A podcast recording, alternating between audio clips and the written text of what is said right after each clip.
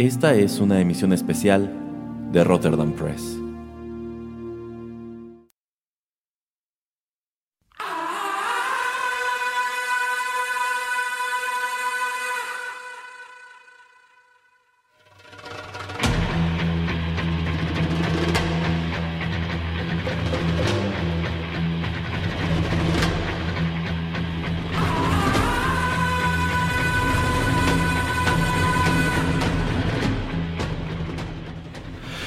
Amigos, ¿qué tal? Qué gusto saludarlos una vez más a través de los micrófonos de Rotterdam Press y darles la bienvenida a otra emisión especial del podcast. Y en esta ocasión, igual que en la anterior, me acompaña el señor Juanito Pereira. Hola, ¿qué tal a todos? Y estamos aquí para continuar la charla sobre una de las series de streaming pues más interesantes del momento, una serie de streaming que se desprende como otras tantas cosas en los últimos 10 años del mundo de los cómics y de los superhéroes. Ya les platicamos en la emisión anterior sobre esta serie y hoy bueno vamos a continuar con opiniones, con eh, cosas relacionadas con la serie The Boys que se transmite a través del servicio de Amazon Prime y que por supuesto está inspirado en los cómics homónimos creados por Garth Ennis y Derek Robertson. La emisión anterior la dedicamos a la primera temporada y en esta por supuesto estaremos platicando sobre la segunda que estoy seguro pues también tendremos muchas cosas que decir, ¿o no señor Pereira? Sí, efectivamente, se, se va a poner bueno. Sí, así que para repetir la misma dinámica de la vez anterior, en la emisión anterior el señor Pereira escogió dos canciones que se escucharon a lo largo de la primera temporada, ahora yo escogí otras dos que aparecieron en la segunda temporada. Así que para ir calentando los motores, vayamos a escuchar la primera y ya regresamos con la información.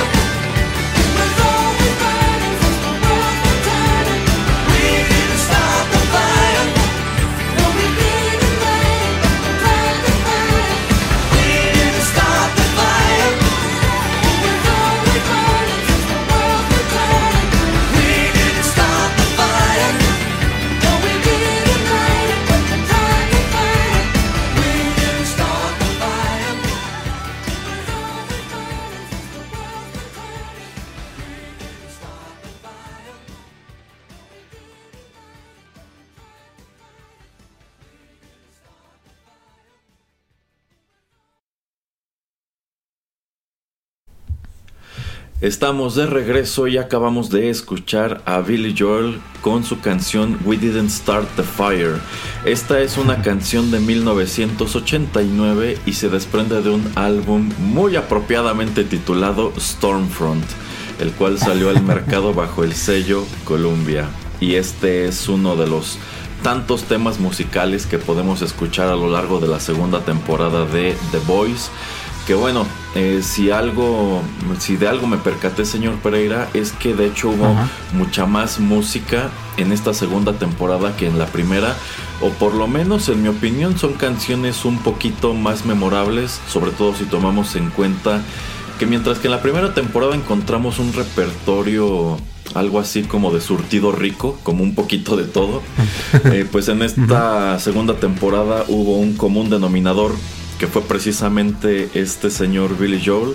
Hay muchas canciones suyas que se escucharon a lo largo de esta temporada y una de las que yo creo que suenan en un momento pues a la vez curioso e importante es esta de We Didn't, Start the Fire. Eh, en esta ocasión vamos a repetir la dinámica de dos bloques. A lo largo de este bloque vamos a abordar algunos eh, datos generales y vamos a hacer comentarios libres de spoilers. Y ya en el bloque siguiente ahora sí podamos, podemos darle rienda suelta a todos los spoilers. Así que si ustedes no han visto esta serie la verdad no sé qué hacen escuchando este programa en lugar de estar viéndola. Pero bueno hasta este punto están seguros. Ya después este no, no, no, no nos acusen si les arruinamos las sorpresas en el bloque siguiente eh, bueno, para esta segunda temporada de la serie, pues regresa prácticamente el mismo equipo de producción y casi todo el mismo elenco. Esta serie está encabezada por Carl Urban como Billy Butcher, Jack Quaid como Huey Campbell, eh, los acompaña Anthony Starr como Homelander, también aparecen en este elenco Erin Moriarty, Dominic McKelligot, Jesse T. Osher, Las Alonso, Chase Crawford, Tomer Capone, Karen Fukuhara, Nathan Mitchell. Eh, Elizabeth Shue regresa en el personaje de Madeline Stilwell solamente al principio y la verdad es una aparición este, rara. este, también regresa... Que le gustó mucho Erasmo. Híjole, me resultó un poco perturbadora.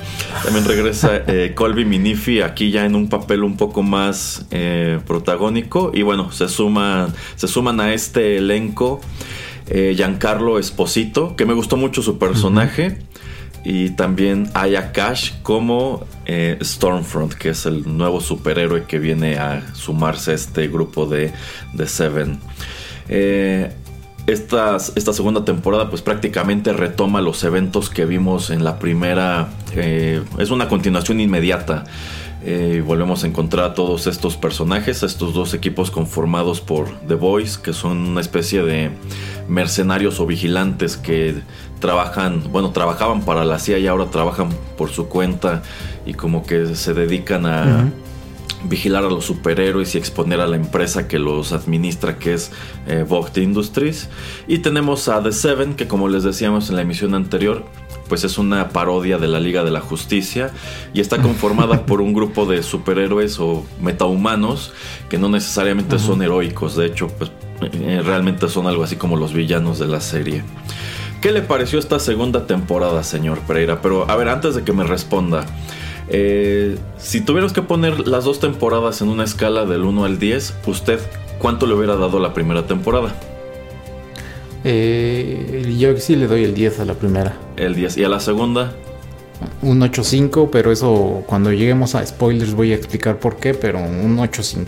Bueno, aquí nada más antes de que el señor Pereira nos dé sus comentarios, voy a decirles que yo también le hubiera dado ese 10 a la primera temporada. Pero a mí me gustó más esta, así que probablemente le hubiera ah, dado el mismo 10 si no es que un 11. Pero a ver, señor Pereira, ¿qué le pareció la segunda temporada de The Voice? Eh, a grosso modo me gusta mucho que, bueno, explorando un poco más a los personajes, podemos expandir un poco en eh, todo lo que es la historia, mm, sobre todo, por ejemplo, de, de Mif, que nunca la vimos mucho en, en la primera temporada. Eh, de entrada, pues Black Noir tiene su primera escena pues de acción más importante eh, al principio de, esta temporada. Eh, me gusta mucho eso, que pues le, ponemos un poquito más de enfoque a, este personaje. obviamente no lo desarrollan tanto a través de estos episodios, pero me gusta que le dan un poquito más de, enfoque en, ciertos momentos.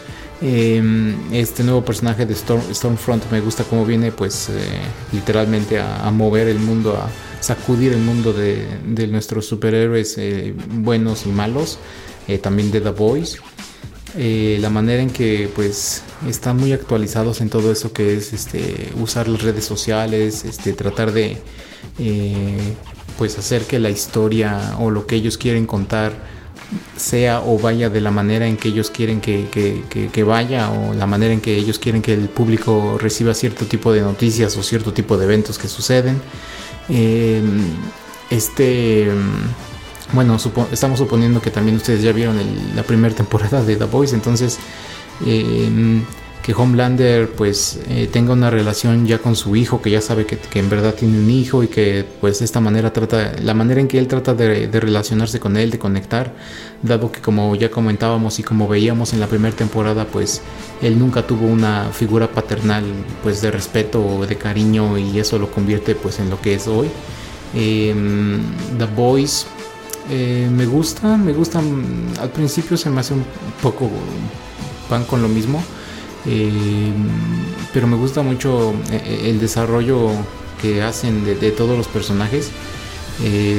sobre, todo yo, sobre todo yo diría que, el de Huey, cómo va hacia arriba y cómo en cierto punto pues es una montaña rusa toda su historia. Billy Butcher pues también me, me, agrada que no, no, lo vemos tanto al principio de los, los primeros episodios, que entonces pues no lo guardamos y le damos un poquito de enfoque también a los otros personajes, eso también me gusta mucho.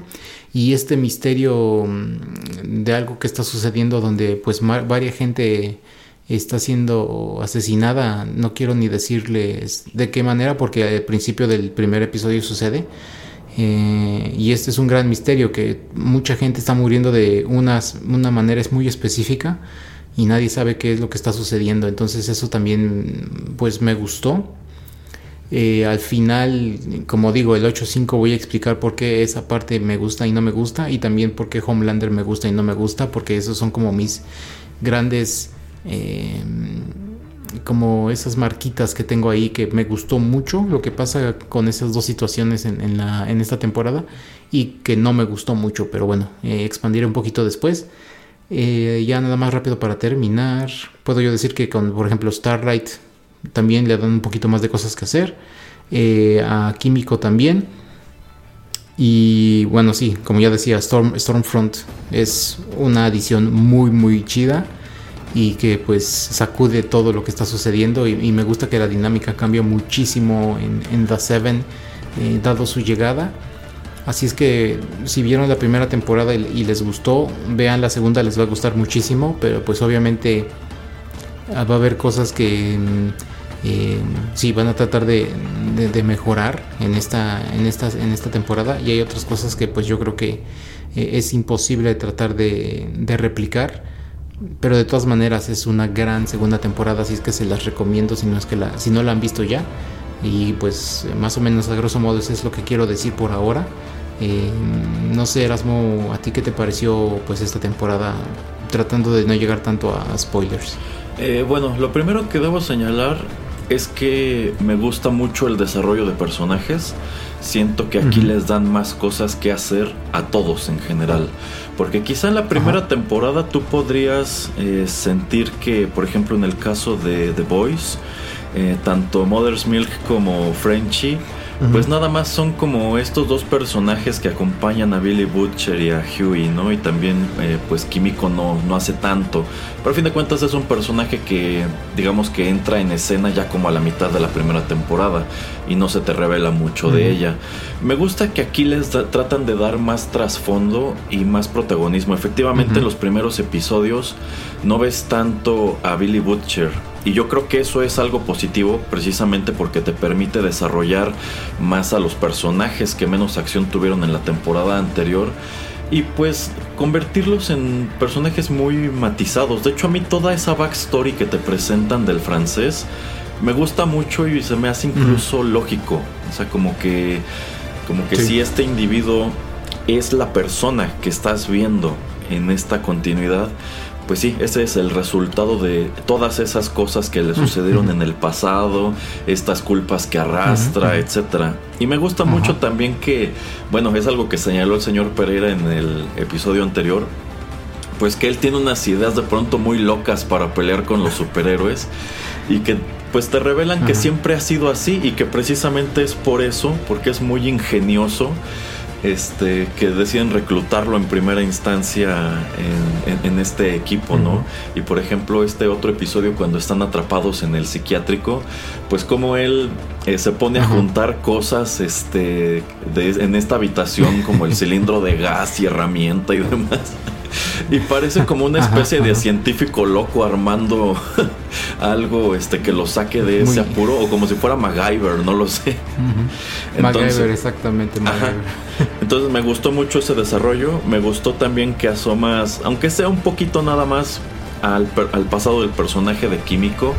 Me gusta el desarrollo que le dan también a lo largo de la temporada de que pues como que en la temporada anterior es esta chica a quien encuentran y no conocen, pero sobre todo como que Frenchy, este, como que siente mucha simpatía por ella, ¿no? Y en esta temporada como que Kimiko dice, pues es que no soy una chica indefensa, este, que tengan que estar cuidando estos, estos individuos, ¿no?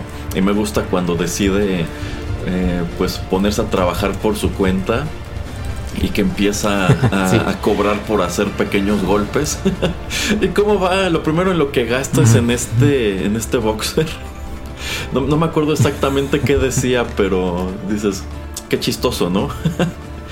Eh, me gusta también que del lado de The Seven, efectivamente en la temporada anterior no viste gran cosa de Queen Maeve. Aquí hay más desarrollo, hace más cosas, tiene un papel importante ya hacia el final de esta temporada. Eh, también algo que a mí no me gustó tanto de la primera es que casi no viste a Black Noir y no lo viste hacer realmente nada. O sea, a ti te dan a entender que es una es una es un personaje muy amenazador. O sea, digo, es como el Batman de este equipo. Pero realmente jamás lo viste hacer algo muy chido. Y por lo menos en esta temporada tiene un par de escenas eh, que sobre todo me gustó la primera que aunque es muy breve, te da a entender que este hombre es una cosa imparable. O sea, como, como le, creo que creo que le disparan con un RPG, ¿no? O sea, directamente le aventan una granada y pues no le hace nada. Y incluso el este como terrorista se queda como, ah, caray, no, no vi venir esto. Y también cuando lo mandan este, a perseguir a Butcher, como eh, pues él por su cuenta hace, hace todo un pandemonio en el piso de arriba. Me, me gusta eso, me hubiera gustado verlo todavía más. Pero en general creo que se dio un mejor desarrollo de todos los personajes. También me gustó muchísimo en dónde están parados A-Train y de Deep en toda esta temporada. Sobre todo, de Deep me gusta mucho porque en la anterior, pues te lo presentaron como un personaje muy antipático que en el transcurso de la primera temporada te das cuenta que pues es Aquaman. es un superhéroe medio patético a quien nadie toma en serio. Y aquí lo encuentras ya metido totalmente en ese papel. Nadie quiere trabajar con él, nadie quiere acercársele. De Seven no quieren verlo ni por error, pero él está obsesionado con regresar. Y me gusta mucho todo ese arco en donde él se mete a la cienciología. que bueno, aquí no es la cienciología, sino que es una. Creo que The Church of Unity, algo así, ¿no? Algo así. Algo así. Bueno, es una, es una especie de secta religiosa, pero como como de superhéroes, algo así, que les ayuda con asuntos de relaciones públicas, etcétera.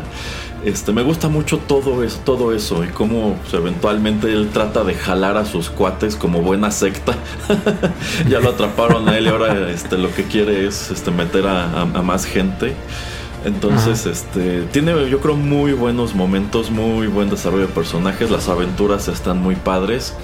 Eh, también algo que hay que señalar, y bueno, ya comentamos algo de eso en el episodio anterior, es que esta serie discrepa considerablemente de su material de origen. Entonces, si ustedes están viendo la serie de Amazon, la verdad es que conocen muy poco de lo que es la historia de los cómics. Así que digamos que son dos versiones muy distintas de la misma idea. Pero bueno, eh, si tomamos en cuenta en dónde terminó la primera temporada, que la verdad es un momento que a mí sí me dejó así como que, ah, ya quiero ver qué sigue. Este, todo lo que ocurre en esta segunda temporada ya discrepa totalmente con los cómics. Entonces, si ustedes han leído los cómics y saben en dónde terminan y a dónde van, la verdad es altamente improbable que esto vaya al mismo punto. Entonces yo creo que muchas cosas que ocurren con Homelander, con eh, Black Noir, con Huey y con Butcher en el cómic. Yo creo eso ya no va a suceder aquí. Yo creo que esto ya está eh, contando su propia historia. Creo que ya constituye una continuidad eh, totalmente aparte. Y mm. pues bueno, antes de que vayamos al otro bloque con spoilers, me gustaron mucho los personajes nuevos me gustó mucho. Bueno, a Giancarlo Esposito creo que ya lo habíamos visto en la temporada anterior, pero solamente fue un vistazo porque eh, realmente quien estaba encargada de, Seven era Elizabeth Shue. Eh, pero bueno, en vista de que ella ya no está en esta historia, bueno, sí está, pero no está. este, pues toma su lugar eh, Giancarlo Esposito. Y algo que quiero señalar es qué buen villano es ese señor, ¿eh? O sea, yo creo que el, personaje villanesco en donde lo pongas, no sé, tiene una presencia tan peculiar como que se las apaña para resultar amenazador con muy poco. Ya sea nada más con la mirada o con la selección de palabras o como, como con esta actitud que maneja así como que muy, muy suave, ¿no? Como que es un villano elegante y con clase.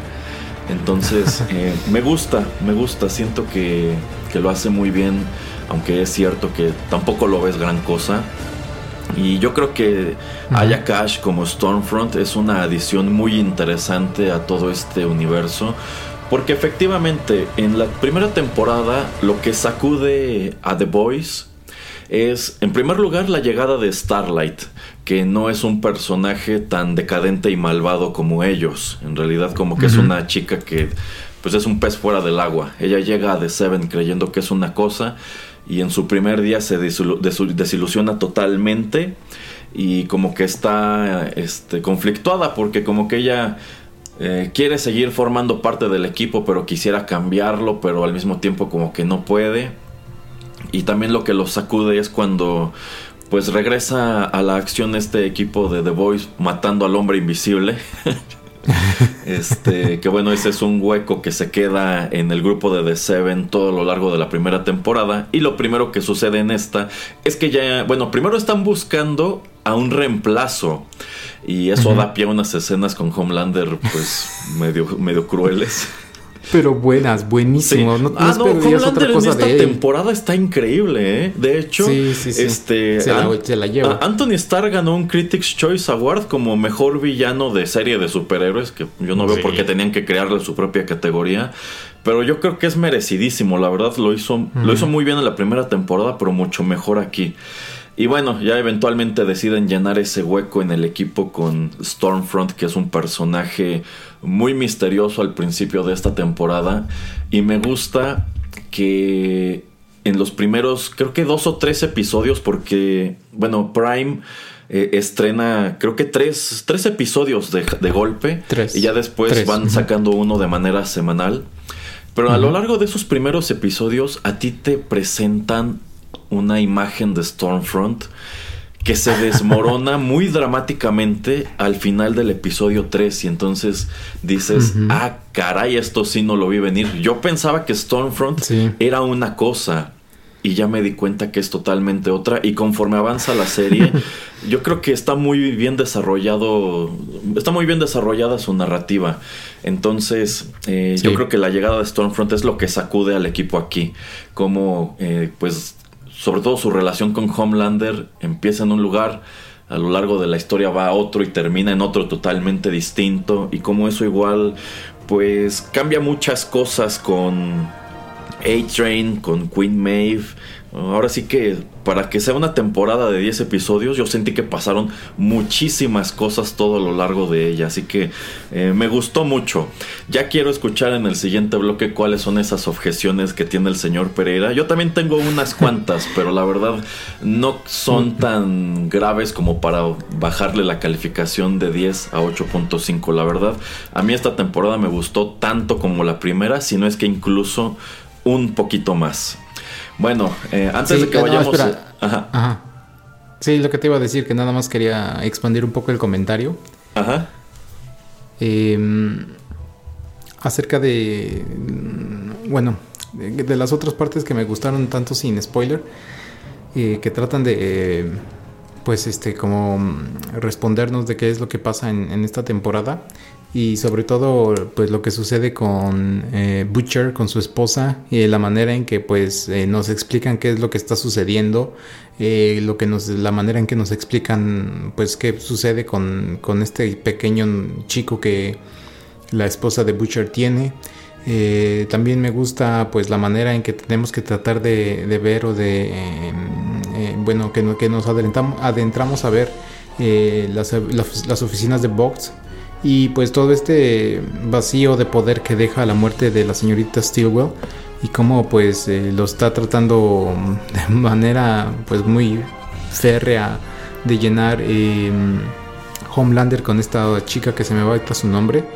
Eh, pero pues a, su vez este el señor Edgar que es este Giancarlo Esposito pues que es el CEO de Vogt pues no quiere no quiere ceder para nada entonces eso también me gusta cómo va la dinámica en esta segunda temporada y pues donde dejamos a los personajes principales que son The Boys que pues están de fugitivos y la manera en que también eh, pues tienen que eh, lidiar con, e, con, eso y tratar de eh, avanzar su propia historia, tratar de pues hacerlas, de, de, completar los objetivos que ellos se ponen para ellos mismos, para tratar de limpiar su nombre, para tratar de pues destruir a Vox o hacer que los dejen de perseguir. Entonces todo eso me, atrae y es algo por lo que les podría recomendar esta segunda temporada.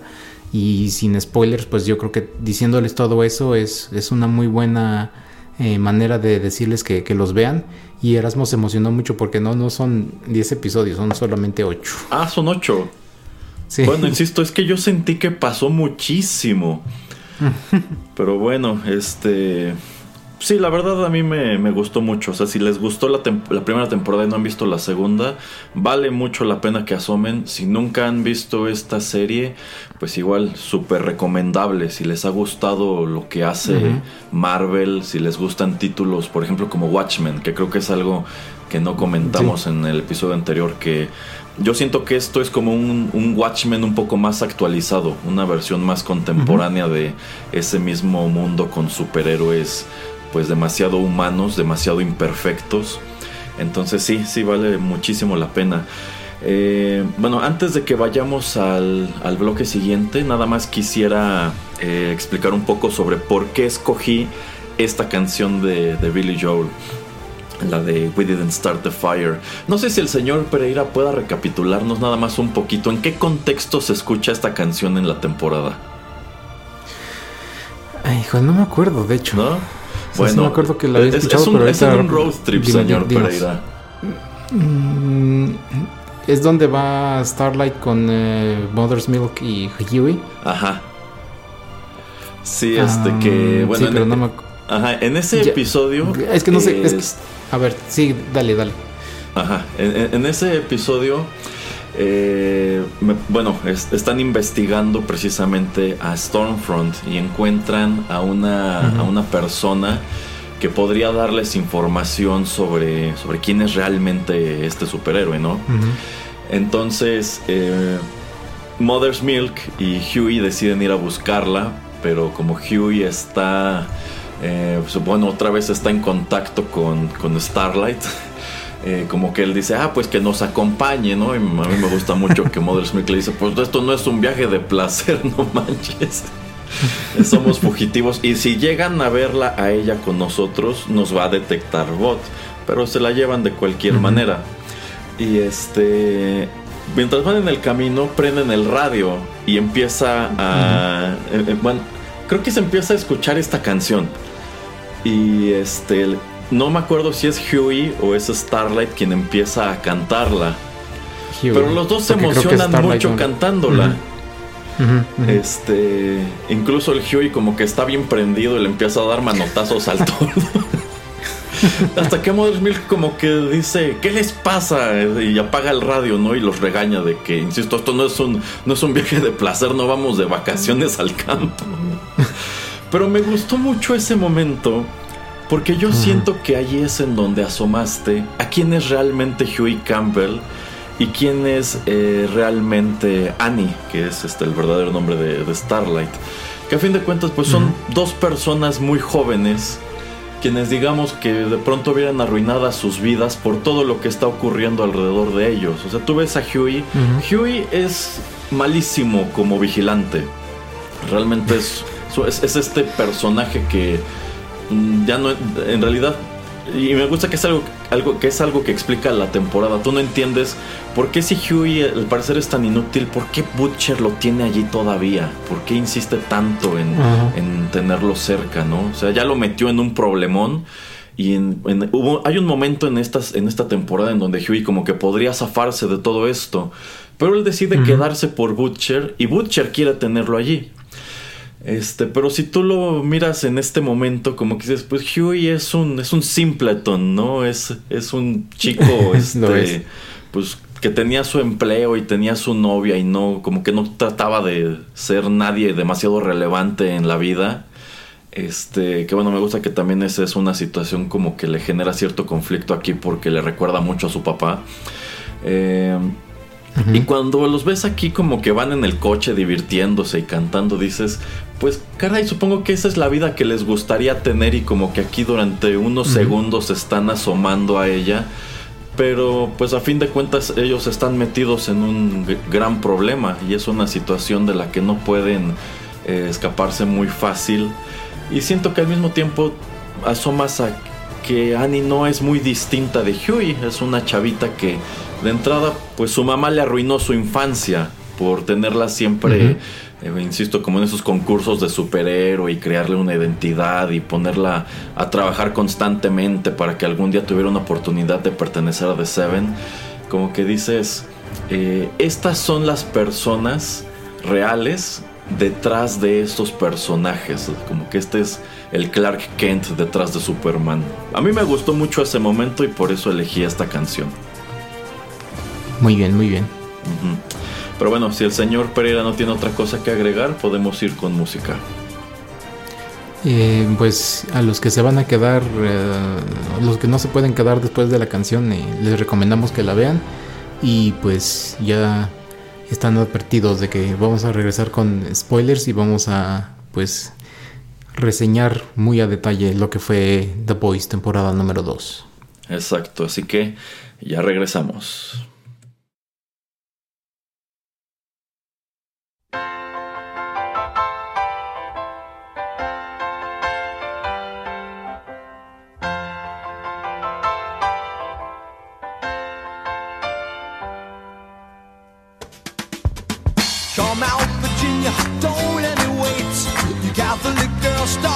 Much too late. Oh, but sooner or later it comes down to fate.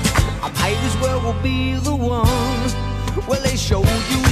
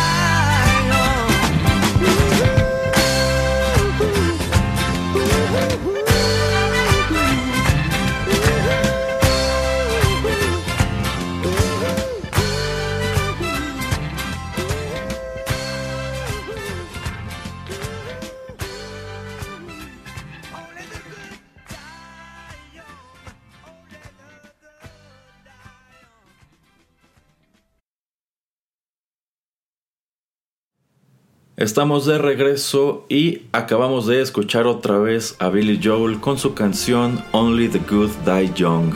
Esto se desprende de su álbum de 1977 The Stranger, el cual también salió al mercado bajo el sello de Columbia. Y bueno, antes de que vayamos de lleno con los spoilers, pues esta es otra canción que me parece crucial para el desarrollo de esta historia que cuenta la segunda temporada, porque otra vez la escuchas en un automóvil y otra vez la escuchas con Huey y con Annie. Eh, esta es la canción que Huey está escuchando cuando Annie le pregunta por qué siempre tiene canciones de Billy Joel.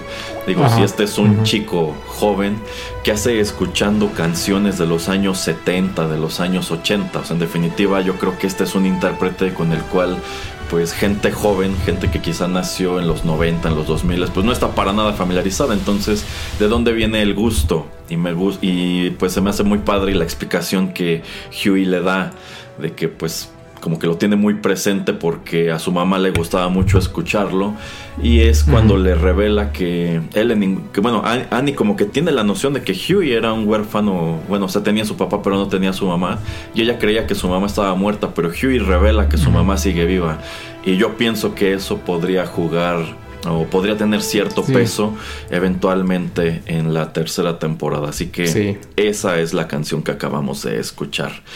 Bueno, ahora sí vamos eh, de lleno con los spoilers, así que una vez más, si ustedes no han visto esta segunda temporada, no han visto la serie, aquí es en donde le dicen bye bye a la emisión y mejor vayan a buscarla a Amazon Prime.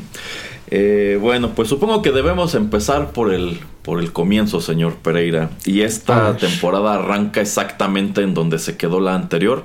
Al final de la primera temporada, eh, Butcher tiene una confrontación directa con Homelander y con Stilwell. Y tras ella, Butcher descubre que su esposa, cuya desaparición era la que pues como que alimentaba todo este conflicto que él tenía con Bot y con The Seven, él descubre que su esposa sigue viva y no solamente eso, sino que su esposa engendró a un hijo con Homelander y ese hijo al parecer tiene los mismos poderes de su papá. Y ahí es en donde se queda la primera temporada y cuando arranca esta, pues nos encontramos con un Butcher que eh, bueno, al parecer como que se debe haber desmayado poco después de este hallazgo y pues está haciendo lo posible como por recordar o tratar de deducir a dónde es que Homelander lo llevó, dónde puede encontrar a su esposa y al niño, aunque lo que le interesa es recuperar solamente a su esposa. Eh, The Boys están convertidos en fugitivos, están escondidos en un, en un sótano mugroso. y este, bueno, al interior de The Seven hay muchas tensiones. Eh, Homelander sabe que Starlight estaba trabajando con Huey y con The Boys. Starlight está tratando de convencer a todos de que pues sí lo hizo, pero fue un error y como que ya aprendió de ese error y ahora sí va a estar trabajando de lleno con, con Bot. Y bueno, encontramos que, qué es lo que sucede con todos estos personajes después de esos turbulentos acontecimientos al final de la primera temporada. Eh, para comenzar con este bloque, ¿qué le parece, señor Pereira, si vamos, eh, como hicimos en, el, episodio anterior, personaje por personaje? Y ya que empezamos en el episodio anterior con A-Train, platíquenos sobre A-Train en esta segunda temporada, señor Pereira. eh, es, un buen lugar donde empezar y, me gusta que, lo menciones porque pues así también podemos mencionar a, Deep. pues A-Train tiene problemas eh, de corazón debido a todas estas drogas que se está metiendo al Compound, B. Entonces llega un punto en que Homelander le dice, pues te vamos a tener que sacar del equipo porque pues no estás en tu mejor forma física. Necesitamos una imagen pues que venda, que, sea positiva para toda la gente. Entonces pues te vas a ir. Y pues muy deprimido y muy vengativo él le encuentra varios eh, archivos que van a ser de, la utilidad de, The Voice. Entonces se los entrega Starlight y de eso podemos hablar un poquito después. Em, pero pues al no saber qué hacer, The Deep lo invita, que se llama la iglesia de The Collective. Ah, The Collective, em, ajá. Ajá. Que pues de hecho al principio lo contactan a, The Deep pues para cambiar su imagen, para hacer este tipo de transformación a, pues, si no al cristianismo, sí a este tipo de, de religión, que pues es una persona nueva, etcétera, le encuentran una chica que pues también es de la misma religión, lo casan y todo a David. Eh, tratan de pues darle todo un giro a su vida de 180 grados pues simplemente para tratar de regresarlo a, a, The Seven. Eh, obviamente esto lo hacen pues de una manera mm, para pues ganar dinero y también de una manera pues para pues estar presentes tener este participación en en The Seven con un miembro de The Collective. Eh, y bueno, pues The Deep ve que puede pues también jalar como digamos a A-Train, porque pues también es un tipo de, de, congregación que es lo que quiere hacer, que pues trata de atraer al mayor número de personas posibles, bueno, en este caso superhéroes. Entonces eso lo hace muy interesante y la dinámica que tienen entre ellos dos me gusta mucho. Y también pues todas las eh, juntas, eh, reuniones, las cenas, que tienen con el líder de, de este grupo es bastante interesante. Y bueno, también este otro superhéroe que es el de los eh, Archer, o como se llama, el de los... Eh, este- Eagle de Archer se llama. Ah, Eagle the Archer, ajá. Y la señora esta que pues está como ayudándoles con su imagen y, y se me hace súper interesante. De hecho, nunca busqué eh, que siempre están ofreciéndoles una fresca, Erasmo. Sí, sí, eso- efectivamente, este es como una especie de gag recurrente a lo largo de esta temporada, que yo pienso que podría eventualmente tener otro significado, ¿eh? Que, pues sí, les ofrecen continuamente un refresco que se llama fresca. eh. Aunque bueno, no es la misma fresca que nosotros conocemos de, del mercado, que es este refresco de toronja, que es como una bebida que existe al interior de este universo. Yo pienso que eso podría llevar a alguna parte, ¿eh? Sí, sí, exactamente. Y bueno, pues a través de toda esta historia, eh, pues eh, el tratar de regresar, ¿saben? A uno de estos personajes. Y digo, al final, pues es uno de ellos dos el, el que regresa a- al grupo, eh, dejando al otro atrás, que es, hace pues muy, muy fregado. Eh, quiero dejarlo de al final de donde habla el líder con esta chica del Congreso para que pues hablemos un poquito después de eso. Pero digamos que ahí es donde vemos este par de personajes y pues ahora le, le paso la bolita al, señor Erasmo para que nos hable un poquito tal vez de, de Queen Maeve. Ok, eh, bueno, efectivamente este equipo de The Seven está fracturado después de todo lo que vimos en la temporada anterior. Eh, tuvieron que mandar lejos a The Deep por este escándalo de acoso que tuvo con, con Starlight.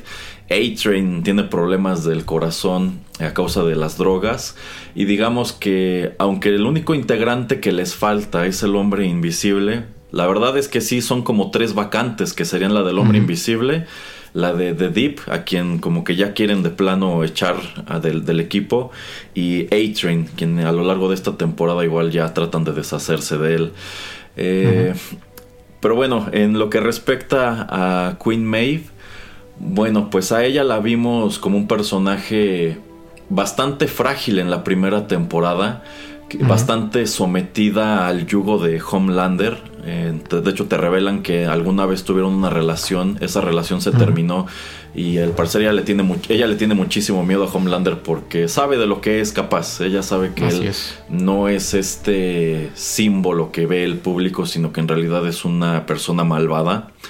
Y sigue muy afectada por lo que ocurrió en el avión, en donde pues ella quería salvar la situación, no pudo hacerlo, no pudo convencer a Homelander de que intentara hacer algo más y de hecho él la obligó a que dejara morir a toda esa gente.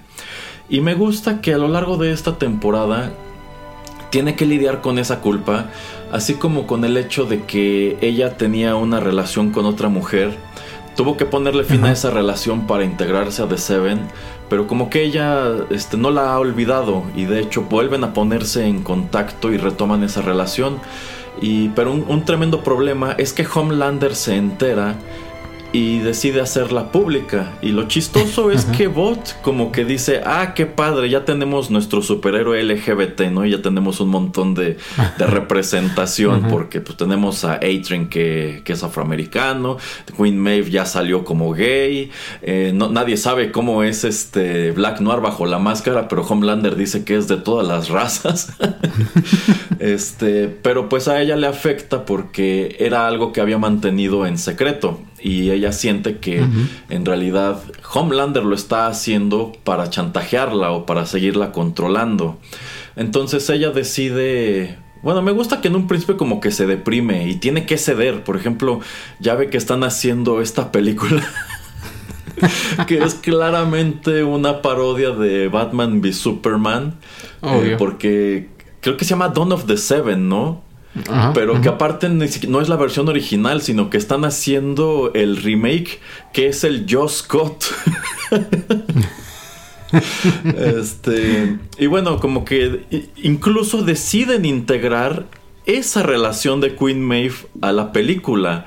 Y el personaje Ajá. de Colby Minific, que queda algo así como, como la encargada de The Seven, ya que no está Madeline Stilwell, pues ella incluso como que trata de crear es, productos asociados, ¿no? Como que creo que hay un smoothie que es el Pride Smoothie de Queen Maeve o algo así, hay un producto que venden que hasta tiene como los colores del arco iris y así.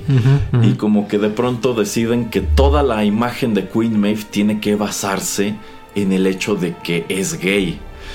Eh, pero bueno, ella como que después dice, tengo que encontrar una manera de salir de esta situación. Y la manera que encuentra me gusta mucho, porque de entrada tiene que ir a buscar a The Deep, que aunque nadie quiere relacionarse con él por el escándalo que tuvo en la temporada anterior, pues es útil, es útil porque puede hablar con los peces. y lo manda a buscar los restos de ese avión que dejaron este, caer en, en la temporada anterior y encuentra, eh, me parece que es una cámara, ¿no?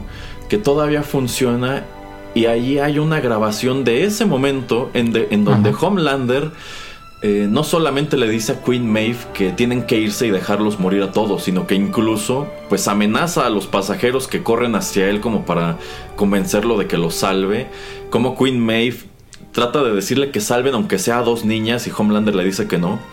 Y ella decide que puede utilizar esa grabación pues como leverage, así como él me está este, utilizando a mí partiendo del hecho de que tengo esta relación, yo puedo explotar, es, eh, bueno, puedo utilizar esto en su contra en algún momento, porque ella en realidad como que lo que quiere es ya irse, ella ya no quiere formar parte de The Seven, como que quiere irse y que nada más eh, la dejen en paz, y al mismo tiempo pues como que precisamente porque está harta de, esa, de toda esa podredumbre, es que Starlight hacia el final de esta temporada decide acercarse a ella para pues también para pedirle ayuda, para que se ponga de su lado y los ayude a exponer a Homelander, a Stormfront y a Bot en general.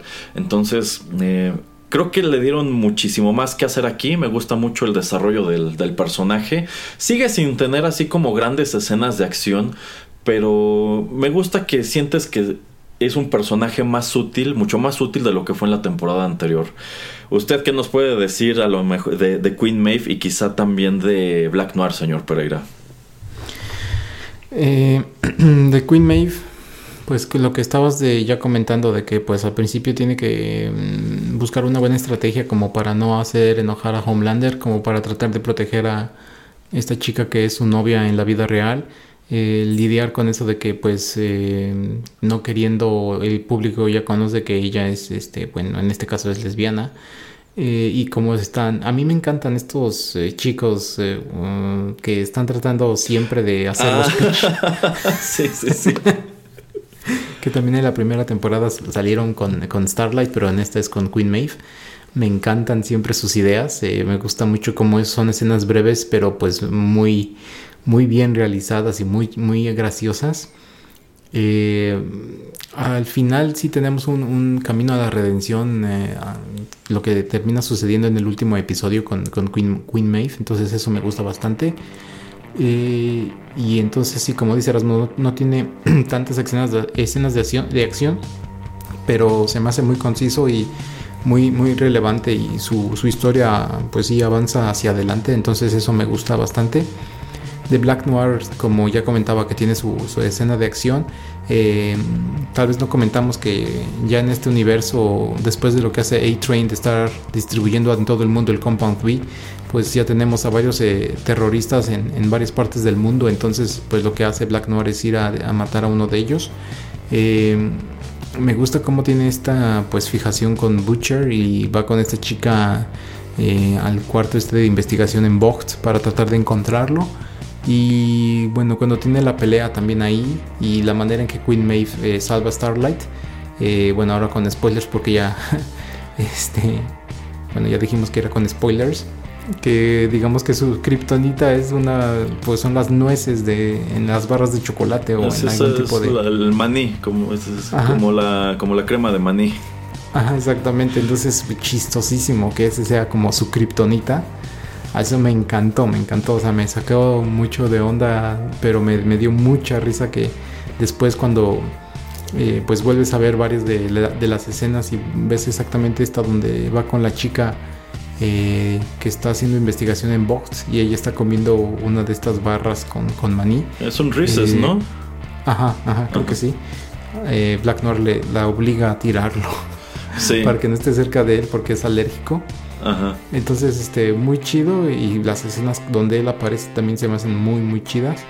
Em, y bueno, así saltándome un poquito eh, eh, a Black Noir, bueno, o solamente hasta ahí, eh, donde yo puedo continuar un poco rápidamente con la historia es esto de Starlight y, y de Huey, donde pues ellos eh, siguen tratando como de tener o no tener una relación, de pues es muy peligroso que Starlight siga ahí, eh, no quiere estar, pero pues siente que es como el contrapeso en Vogt, siente que necesita estar ahí como para ser espía, pero ya en cierto mo- eh, momento Homelander pues sí la amenaza de tal manera que le inflige muchísimo miedo y sabe que pues cualquier paso eh, en el eh, momento equivocado hacia el lugar equivocado de la manera equivocada que lo haga pues será su vida la que será sacrificada.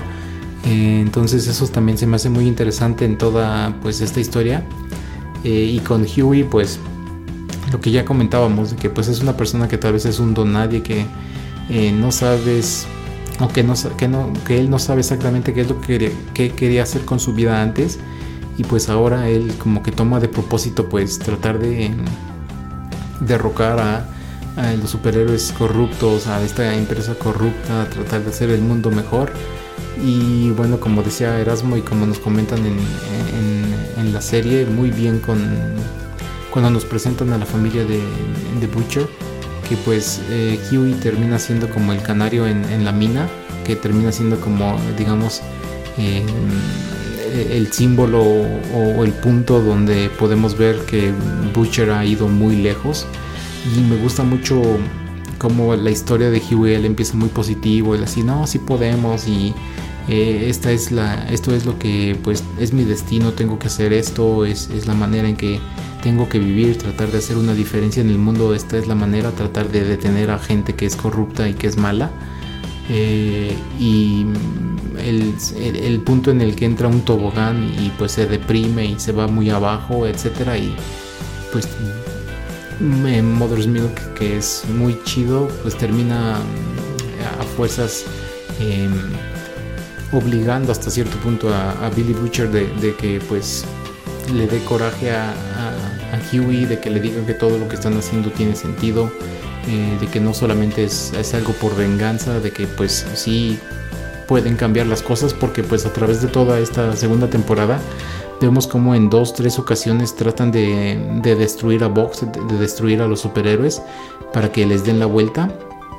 De hecho, esto del Compound B, de que lo sacan en las noticias y cómo giran la noticia eh, el señor Edgar en Vogt, eh, de que pues los superhéroes en verdad no nacen, sino que han sido hechos por este tipo de, de, de, pues, de compuesto, eh, el spin que le dan.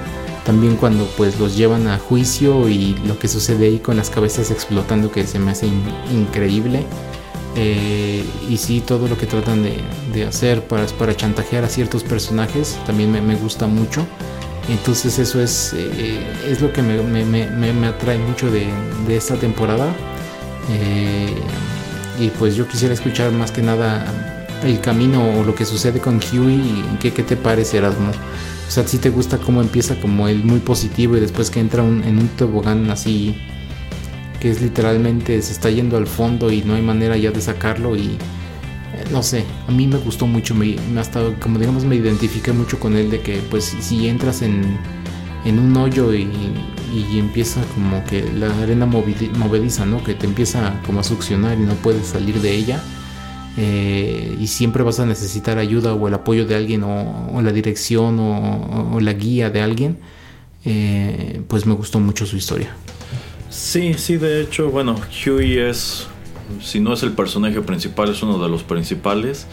Eh, como señalamos en el episodio anterior, es esa tragedia al principio de la serie cuando A-Train hace pedazos a su novia eh, porque choca con ella, lo cual de hecho me parece un escenario muy, muy, muy curioso porque efectivamente yo creo que si un speedster de estos pues te chocara a esas velocidades que pueden alcanzar, yo creo que es lo que te haría, te haría pedazos. Sí. Este, pues bueno, él se encontró en esta situación sin querer Butcher se encargó de arrastrarlo todavía más. Él pudo haber tenido como que su momento de closure en la temporada anterior cuando Bot le ofrece dinero, cuando convencen a A-Train de que se disculpe con él, que pues, por supuesto es una disculpa totalmente falsa y obligada. Este, pero pues él decide quedarse y efectivamente como que aquí en un principio él está convencido de que ese es su lugar en el mundo. Eventualmente como que empieza a perder la, la, ilusión conforme le suceden cosas, porque insisto, aunque él está emocionado de estar allí, la verdad es que no es muy bueno para estar allí. Se mete en muchos problemas y a lo largo de la serie los tienen que salvar muchas veces, ya sea Butcher, ya sea Starlight o incluso el, el hermano de Químico. Pero me gusta el desarrollo y en dónde termina el personaje aquí. Como que ya dijo, bueno, eh, quizá al lado de The Voice, la verdad, no puedo hacer mucho. Pero quién quita y como activista, acompañando a esta congresista, congresista Victoria Newman, a lo mejor allí es en donde puedo hacer la diferencia.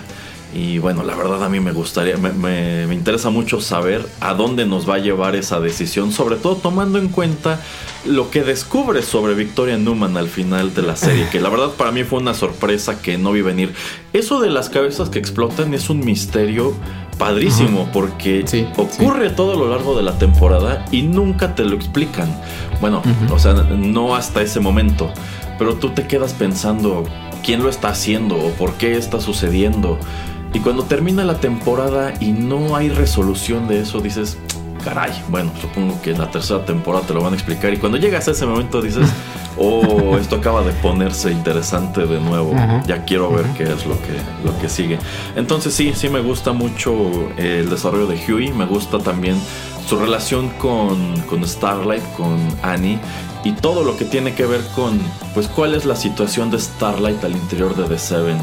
Aquí debo señalar que una de las cosas que no me gustó es que al final de esta temporada Starlight sigue siendo parte de The Seven.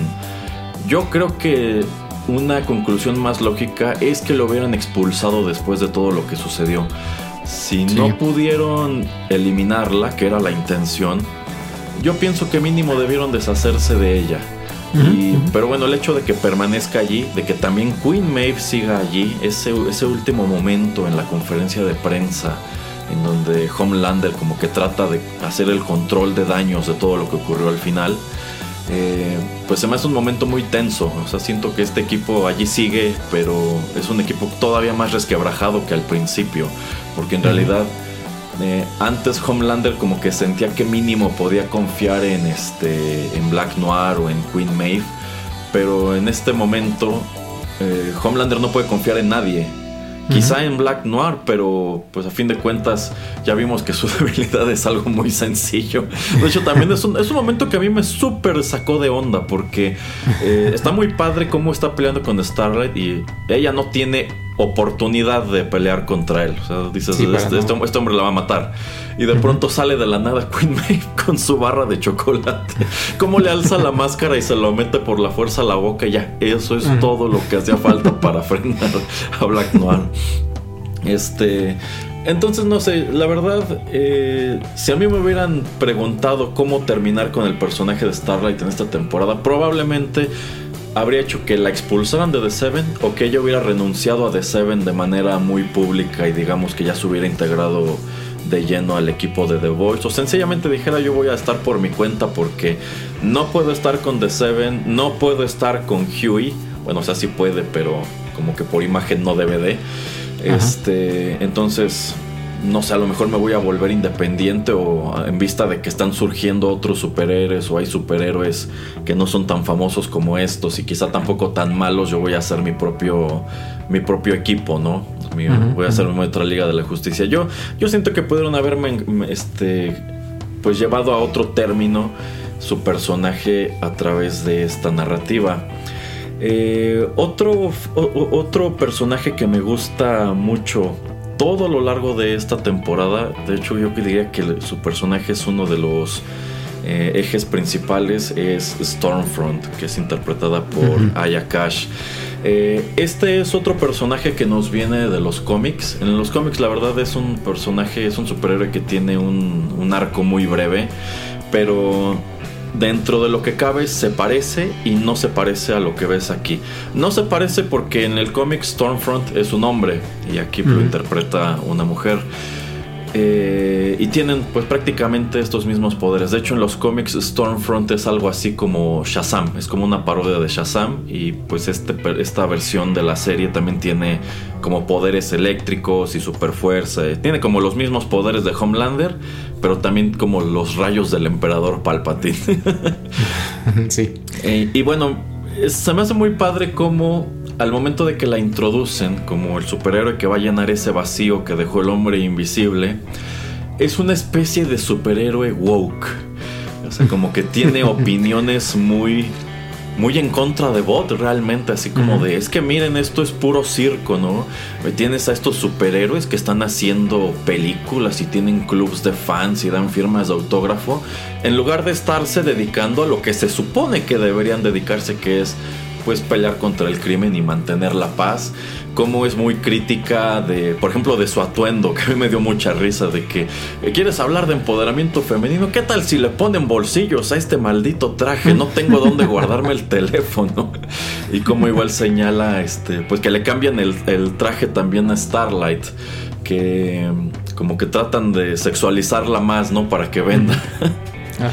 Este, y dices, ok, como que es este personaje muy, muy anti- anti-establishment, ¿no? Como que sientes que es un personaje parecido a Starlight en la temporada anterior, que quiere cambiar las cosas y quiere hacer las cosas bien y ayudar a la gente. Pero llegas al episodio 3 y descubres que es la misma porquería que todos los demás. y lo peor de todo es que tiene un pasado pues cuestionable. Y de hecho, a mí me gusta mucho cómo lo explican. Eh, y, y eso se deriva del hecho de que Homelander está celoso. Porque hasta ese punto él ha sido siempre el más poderoso al interior del equipo. Pero pues esta mujer tiene prácticamente los mismos poderes. Y no solamente eso, sino que es muy popular. Este discurso que maneja jala mucho a la gente. Y para colmo, los fans de Stormfront son muy anti-Homelander. Y Ajá. pues a raíz de este incidente que tiene Homelander, en donde con su visión de rayos X parte en dos a un terrorista, pero sin fijarse también mata a un niño que estaba parado atrás, eso se vuelve un gran escándalo. Pero eventualmente como que tanto Stormfront como Homelander se encuentran mutuamente cierto encanto y Stormfront maneja muy padre esa crisis y de hecho se me hace un manejo de crisis muy contemporáneo, o sea, muy como de, ah, bueno, pues ahí está el video, pero voy a poner a las redes sociales a cuestionarlo, que a lo mejor es Photoshop, que es un montaje, que bla, bla, bla, bla, bla. Entonces, como que por, por un lado me gustó mucho eso, que Stormfront eh, incluso se lo hace saber a Homelander, es que tú tienes fans, pero yo tengo soldados, ¿no? Toda esta gente que sí se cree mi discurso, no nada más me admira, sino que eh, todas estas cosas que digo y que hago, pues como que ellos igual están dispuestos a seguirme por esas, por esas cosas y como que este rollo de las redes sociales es tan poderoso que mira, hasta te resolvió esa crisis que tenías de que mataste sin querer a un niño y quedó grabado en video. Y es el arma que de hecho estaba utilizando la congresista para atacar a, a Pot y a Homelander. Y bueno, eventualmente se te revela que Stormfront eh, era la esposa del fundador de las industrias eh, Vought, que se llamaba Frederick Vought, quien en realidad era un científico alemán de tiempos de la Segunda Guerra Mundial, que era pues, muy cercano a la cúpula nazi. De hecho, eh, en su boda estuvieron presentes altos mandos del régimen nazi y pues Ajá. ella tiene toda esa ideología y en realidad ella ve como esto de los superhéroes como, una- un, como un arma en lo que ella considera que es una guerra racial que, tiene, que ellos tienen que es. utilizar pues para imponer la, la supremacía blanca, ¿no? Entonces, eh, e- ese se me hace un tie-in muy interesante con el cómic porque el Stormfront del cómic es un superhéroe nazi.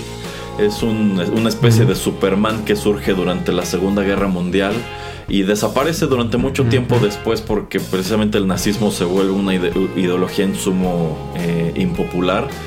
Pero pues digamos que de cierta manera, aunque el personaje tiene ciertos cambios en la serie, llega exactamente al mismo punto y eso a mí se me hizo eh, muy interesante. Y eventualmente Homelander y Stormfront comienzan una relación.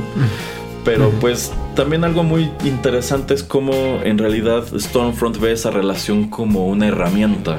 Porque ella se da cuenta que Homelander, pese a sus poderes y todo lo demás, es una criatura en sumo frágil y necesitada de afecto. Entonces Así como es. que ella dice, yo todo lo que tengo que darle a este hombre para que haga lo que yo quiera es un poco de aprobación, porque lo que él necesita desesperadamente es que alguien lo quiera. Necesita una figura materna, una figura paterna, necesita pues admiración. Y por ejemplo, ya que empieza esa relación, todo el desarrollo de cómo Homelander está como un niño chiquito enamorado. A mí me dio mucha risa. Como él así de, ay, estoy Stormfront, ¿no quieres ir a mi, a mi trailer un rato?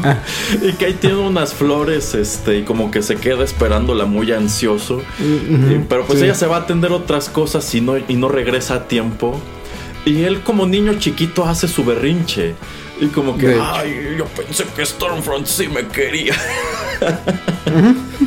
Entonces, este, se me hace, se me hace una, una narrativa y un, este, una química de personajes interesantísima. Tanto así que la verdad, otra de las cosas que no me gustó es que pues ya sacaron al personaje de Stormfront de esta narrativa.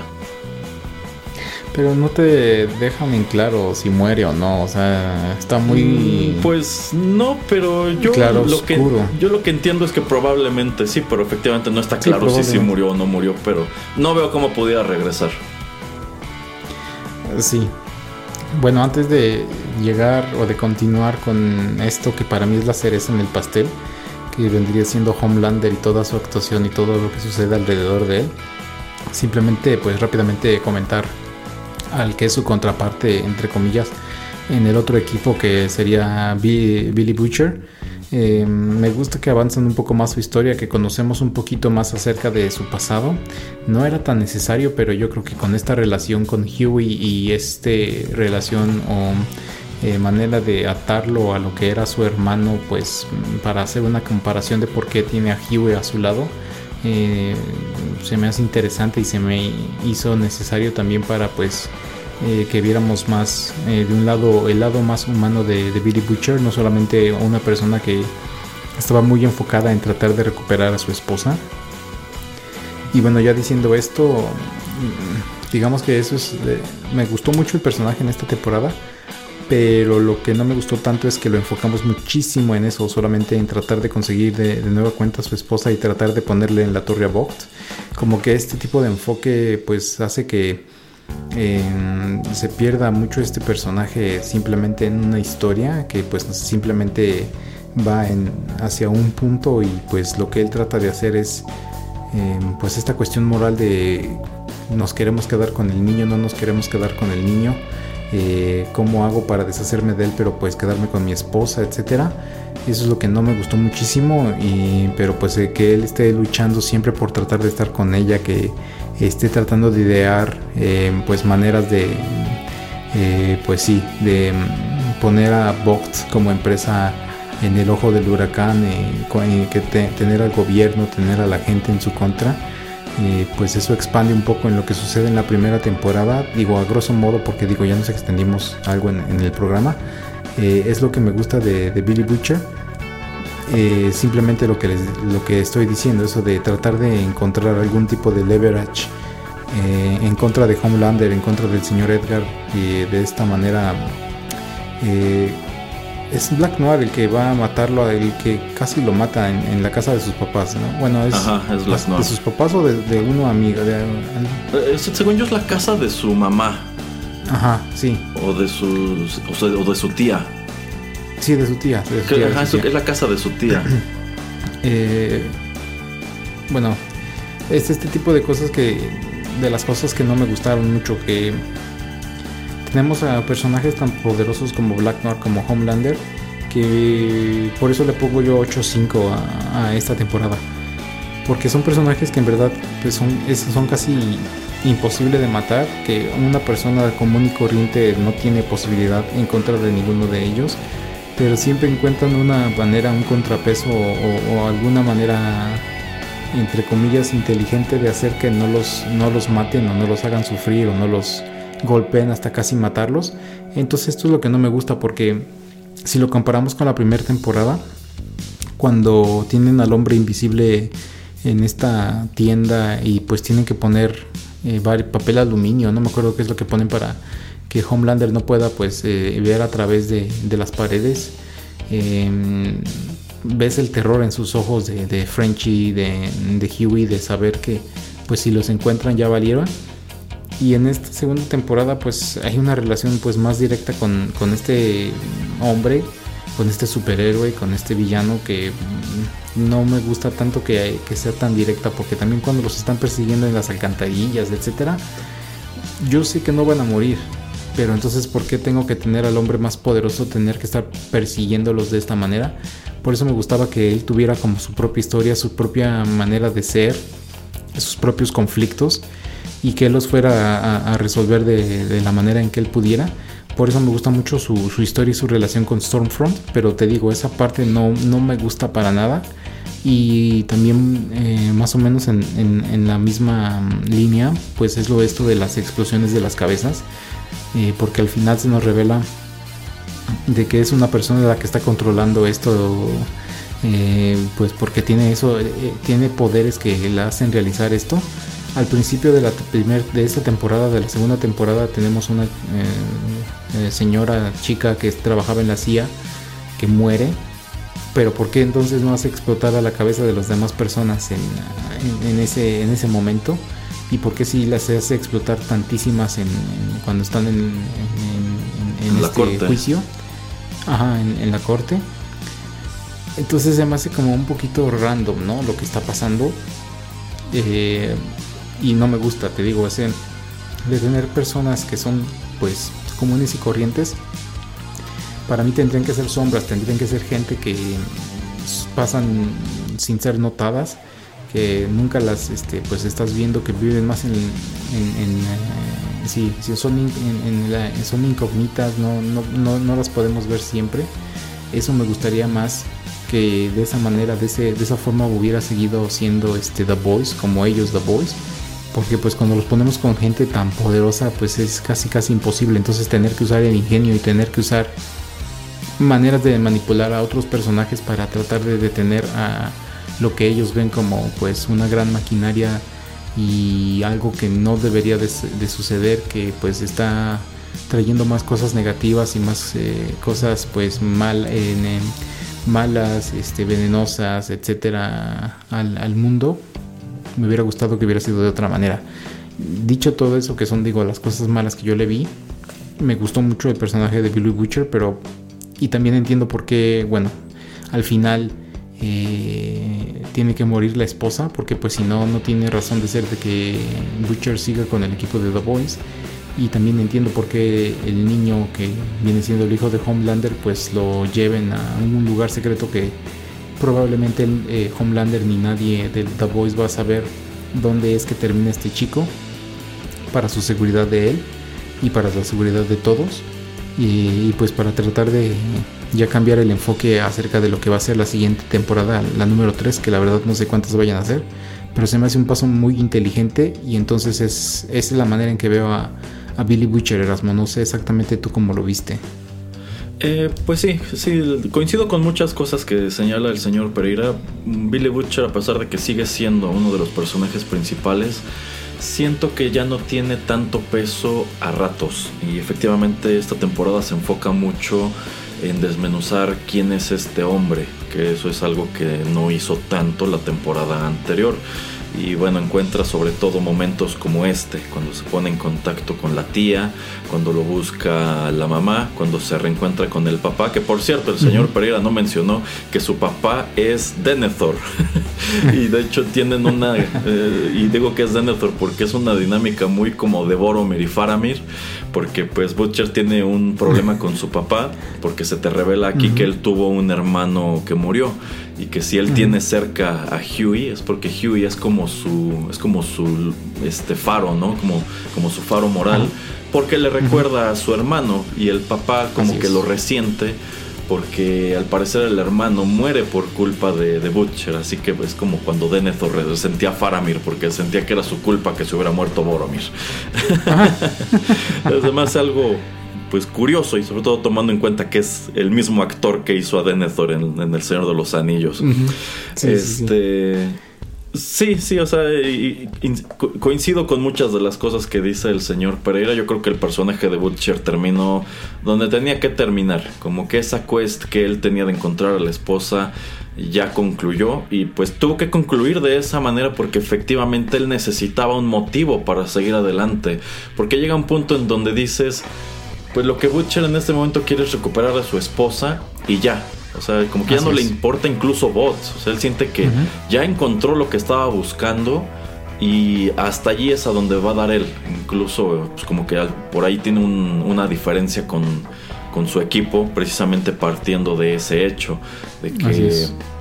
pues es que tú nos estás poniendo en peligro a todos solamente para cumplir este capricho tuyo. Se supone que estábamos en esto por un motivo, pero ahora que Beca está otra vez en, en- en el juego, tú quieres cambiar el juego precisamente por eso.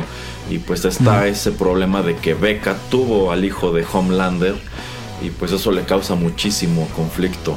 También algo que no me gustó mucho es cómo hace él para encontrarlos y pues a pesar de que se supone que este es como una especie de black site y es un lugar súper resguardado porque a fin de cuentas yo quiero pensar que para Bot el hijo de Homelander es un activo muy importante. Pues lo único que él tiene que hacer para meterse es brincar la barda. Entonces sí, esa es otra cosa que no me, no me gustó del todo. Bueno, antes de que ya terminemos con Homelander, nada más quiero señalar rápidamente que otro personaje que me gustó mucho, y creo que es una lástima que lo escribieran fuera de la historia tan pronto, es Sean Ashmore como Lamplighter. Sí. Que bueno, él Sí. es un ex miembro de, de Seven. Lo mencionan solo en, la, en la temporada anterior, pero aquí lo ves. Sabes lo que está haciendo y para quién está trabajando directamente. Y pues me gusta que tiene como que su propio pasado con The Voice y específicamente con Frenchy. Y cómo, pues a pesar de que formó parte de Bot y de, de Seven, como que es un personaje con conciencia. Como que se da cuenta que ese daño colateral que causó, pues no tendría por qué haberlo causado en primer lugar. Y me gusta mucho lo que hacen con el personaje. Entonces, cuando llegamos a este punto en donde deciden pues sacarlo de la continuidad, igual me quedé como. Yo creo que daba para más. No, no, no pienso que fuera tan necesario sacarlo de allí. Quizá este actor solo lo invitaron pues por unos cuantos episodios y no podía integrarse al elenco de lleno. Pero me hubiera gustado ver más de él. Y pues sobre todo porque se me hace muy irónico que este actor hizo a Iceman en las películas de X-Men y pues aquí está haciendo a Lamplighter que es como un superhéroe de fuego. Como la antorcha humana. Eh, pues es algo así como un híbrido entre el entre Pyro de los X-Men, entre la antorcha humana Ah, de hecho. y Pyro. también como Green Lantern, sobre todo porque su traje de superhéroe estaba bien ridículo y traía como una linterna como las de los linternas verdes, Ajá, este ajá. que estaba como en en una Un especie de, cetro. de cetro o de bastón y Ajá, ahí traía sí. su fuego, ¿no? Y cuando se enojaba lo hacía arder más intenso. que hasta los boys como que se burlan de él y de que está pues medio ridículo su concepto, ¿no? Pero bueno, Sí, habiendo sí. dicho todo eso, este, y la verdad creo que podríamos explayarnos más con otro montón de cosas por si ya quedó algo Oh, sí. largo este programa. Pues vamos con la estrella de, de esta temporada, el que se llevó el show por completo, que es Anthony Starr como Homelander. En la temporada anterior, pues él eh, le revela a Butcher que su esposa sigue viva, que tuvo un hijo con ella, que los ha tenido escondidos todo ese tiempo. Y pues también tiene que lidiar con el hecho de que él mató a Madeline Stilwell al final de la temporada anterior, aunque se te revela que el bebé no está muerto. Aunque yo pienso que a quien hubiera matado primero Homelander era al bebé, porque a fin de cuentas esa era la criatura a la que él odiaba en esa relación. Este, y bueno, aquí lo encuentras tratando de, en realidad, como de conservar el status quo, porque yo creo que si algo le molesta a este hombre de todo lo que está sucediendo, es que le están arruinando el show. Porque él era un personaje muy popular, era el superhéroe admirado y querido por todos, y de pronto su equipo le está dando la espalda, su equipo se está resquebrajando, se quedó sin su figura materna, eh, este equipo de The Voice conspirando en su contra y encima de todo ha perdido muchísima aprobación del público eh, por este asunto del niño que mató por accidente y se hizo viral el, el video y encima de todo eso pues tiene a un superhéroe nuevo en el equipo que lo está opacando y lo está haciendo ver muy mal. Entonces como que todo a lo largo de esta temporada yo siento que lo que él quiere es que las cosas vuelvan a ser como antes y está tan aferrado a ello que incluso se creó su propia versión de Madeline Stilwell que es uno de los momentos más incómodos que he visto en una serie de televisión. Porque bueno, Homelander como que tiene esta cabañita que es como su guarida secreta. Y a mí me sorprendió mucho cuando, pues estando como muy desencantado de todo, vuela en la noche a este lugar y efectivamente dentro encuentras a Madeline Stilwell. Este, y dices, pues ¿a poco no la mató? ¿Qué pasó? Butcher se lo imaginó al final de la temporada anterior.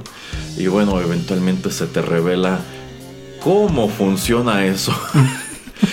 y yo se me quedé como que, wow, wow, wow, wow, esto, e- este tipo está muy enfermo, no manches. ¿A usted qué le pareció ese momento, señor Pereira? Yo pensé que iban a salir con eso de que mm, la salva, a Stilwell la salva, sobrevive eh, de alguna manera. Digo, obviamente vemos cómo él la asesina en la primera temporada, pero de alguna manera tal vez algún fake out o que de hecho esto es lo que estaba pasando, de que estaba a quien estaban matando en la primera temporada era este personaje que puede transformarse, transformarse eh, y que Stilwell pues está a salvo, pero no, simplemente nos explican qué es lo que está sucediendo, que a mí sí me sacó de onda al principio. Eh, lo hubieran podido mantener un poco más eh, este misterio. Me gusta que también, bueno, te lo revelan y pues, lo que sucede después con esta persona que se puede transformar, que termina transformándose en él, en, en Homelander. Toda esta interacción que tienen me, me gusta mucho. Como dice Erasmo, este es un episodio, una temporada donde pues tenemos a Homelander que quiere controlarlo todo, quiere tener pues eh, la última decisión de todo lo que está sucediendo con The Seven.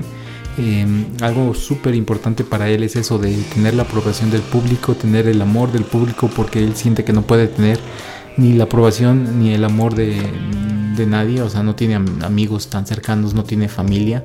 Entonces, lo que él está buscando es que todos los demás, mm, eh, pues, sus ciudadanos, en este caso de Estados Unidos, eh, pues lo admiren por lo que es y por lo que les puede dar.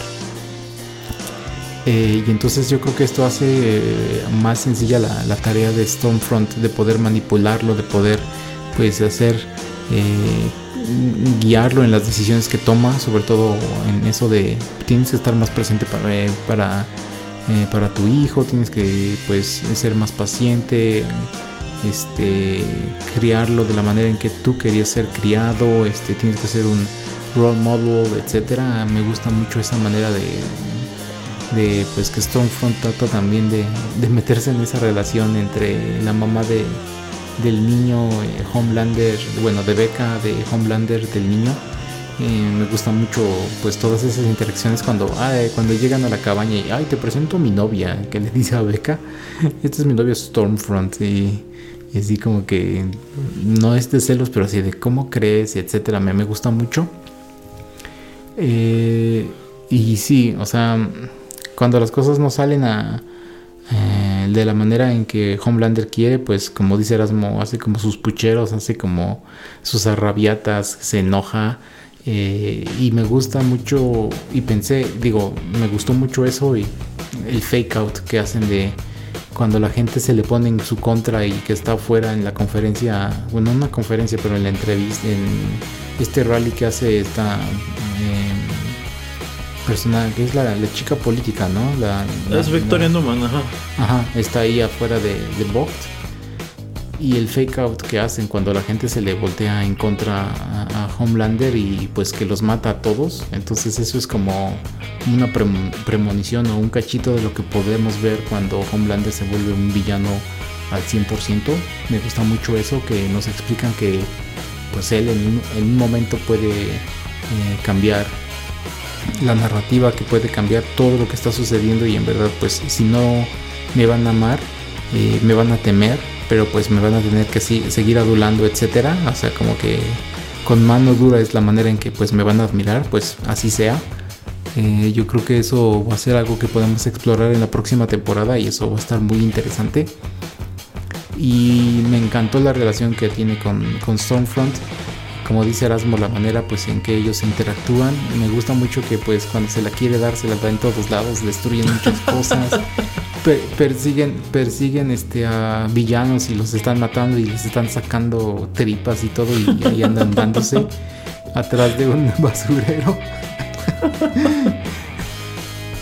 Me- se me hace sui generis esta serie por todo ese tipo de por esa relación que tienen. Entonces si nos podemos extender muchísimo solamente en hablar de Homelander y todo lo que él es la manera en que trata de pues manipular y al principio le resulta en, eh, manipular a Queen Maeve eh, la, manera en que está amenazando Starlight la manera en que pues literalmente corre a, a- a A-Train y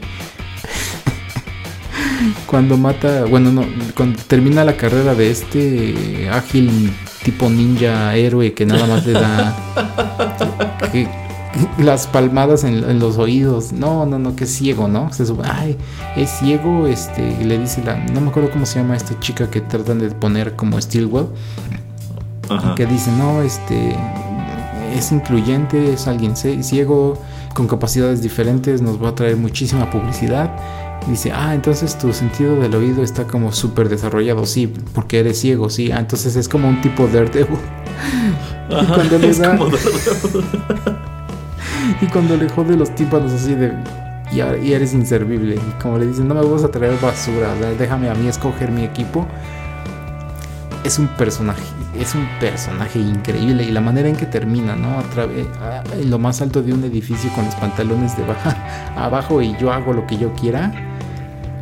Wow. O sea, es- yo creo que los escritores tienen así como un día en la feria cuando están escribiendo las partes de Homelander. Y yo no puedo esperar. Yo, yo quiero ver la temporada 3 solamente por Homelander, la verdad. Yo creo que Homelander se convirtió eh, muy pronto en el centro de este circo. O sea, Sí. en la primera temporada es un personaje muy interesante, pero en esta segunda temporada yo diría que el personaje principal, el que lleva esta historia, es él. Es- Sí. Tiene unos momentos padrísimos. Algo que a mí me encantó de Homelander en esta temporada es que se siente como una figura muy amenazadora con cosas muy insignificantes. O sea, la manera en que como que maneja esta personalidad muy amable y que siempre está sonriendo y muy tranquilo, es muy evidente que todo eso es falso. O sea, cuando le dice, por ejemplo, a Maeve de, oh no, yo no tengo ningún problema con tu relación, Maeve, de hecho yo la, la apoyo, quiero que seas feliz, dices, detrás de todo esto eh, hay algo muy peligroso. Eh, y, ese, y yo siento que se, la han, se las han apañado para mostrar a Homelander como eso, como un personaje muy peligroso por lo inestable que puede ser, por las cosas que puede hacer, por las motivaciones que tiene y bueno, en general eh, es muy muy interesante todo lo que sucede con él. Efectivamente está obsesionado con tener el control sobre todas las situaciones. Me gusta mucho que él cree haber encontrado en Stormfront a su, a su igual. Pero también hay un momento en el último episodio, penúltimo episodio, en donde Stormfront le dice, porque ella está convencida de que ya van corriendo a tener su cruzada este, de blancos contra otras razas.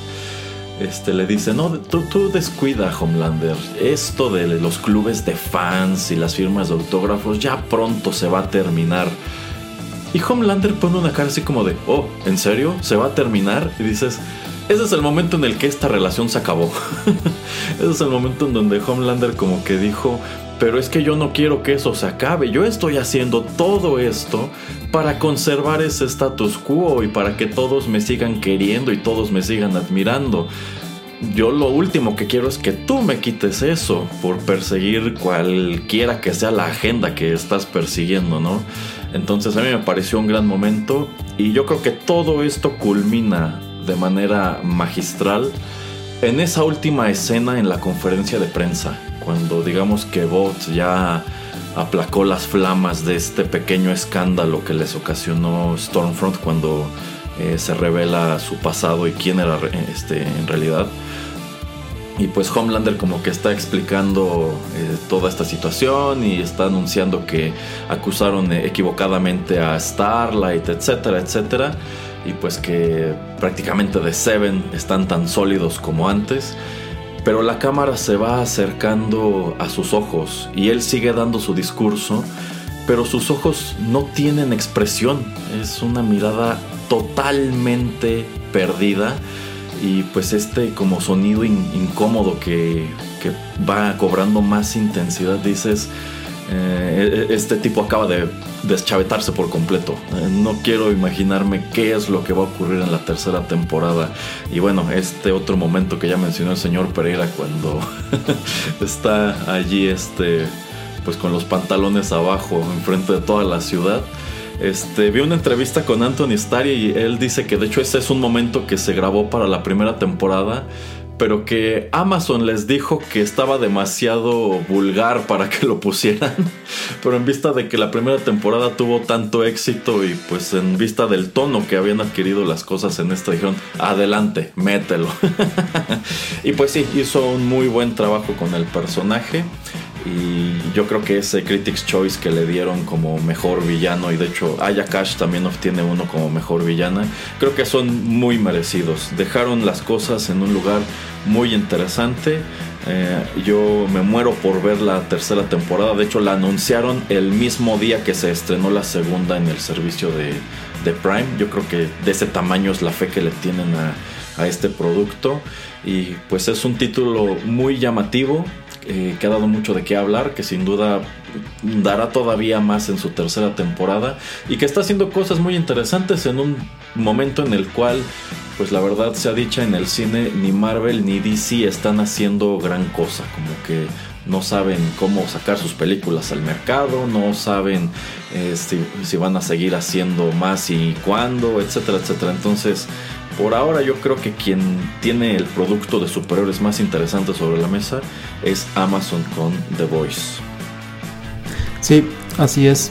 Eh, entonces, no sé si va a salir, no, no he checado si va a salir una nueva temporada ahora en 2021 por lo mismo pues, del virus, la pandemia, no sé si han estado grabando.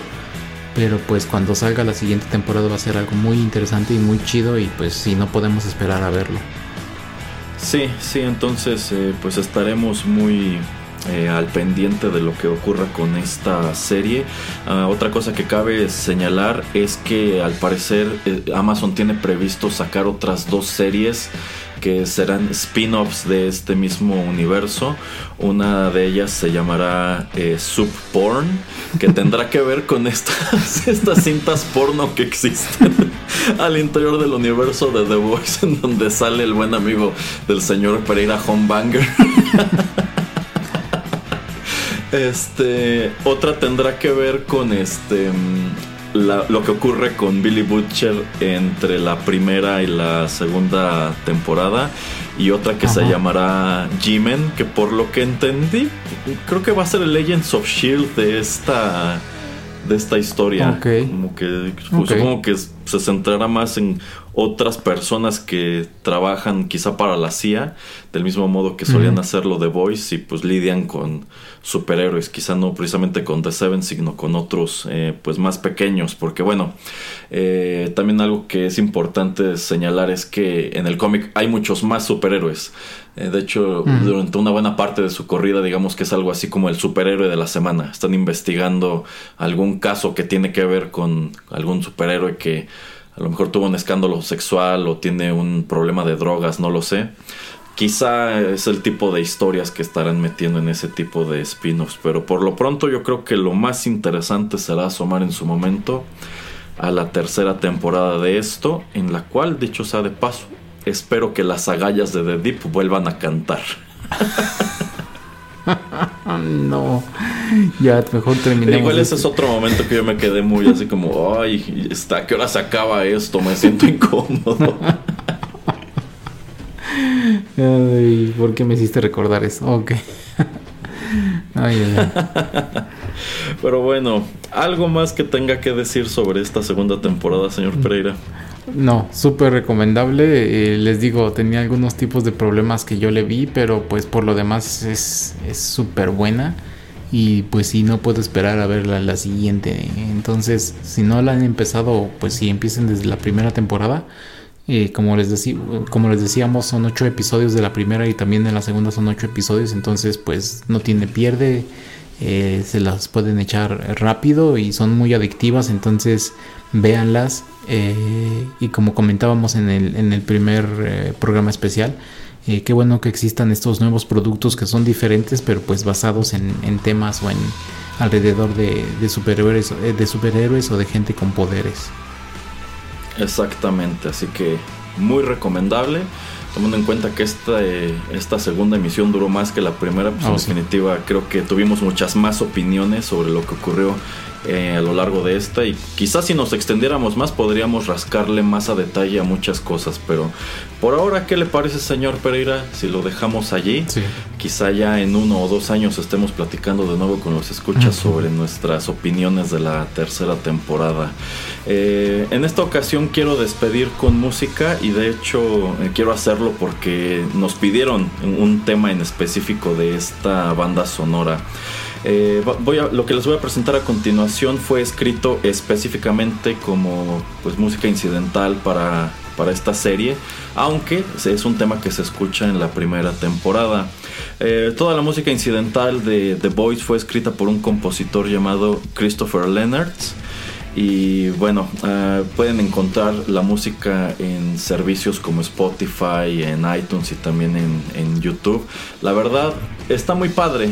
Yo creo que son composiciones que están un poco opacadas por el extensivo uso de canciones populares a lo largo de la serie, pero eso no quita que sea un producto muy interesante.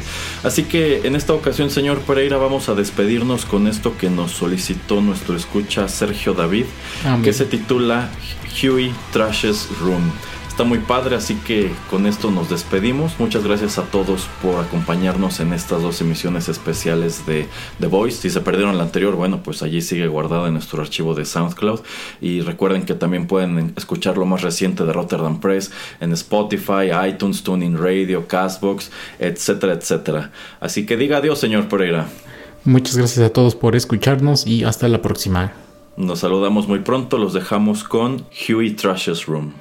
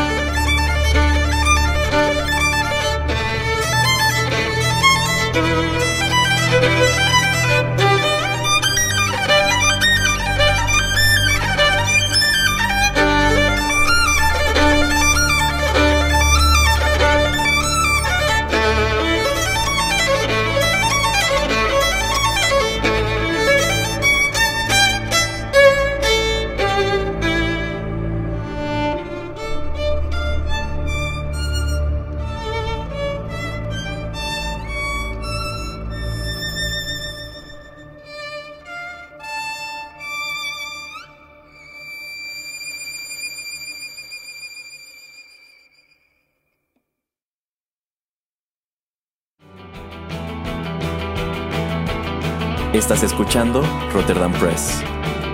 Radio como hecha en casa.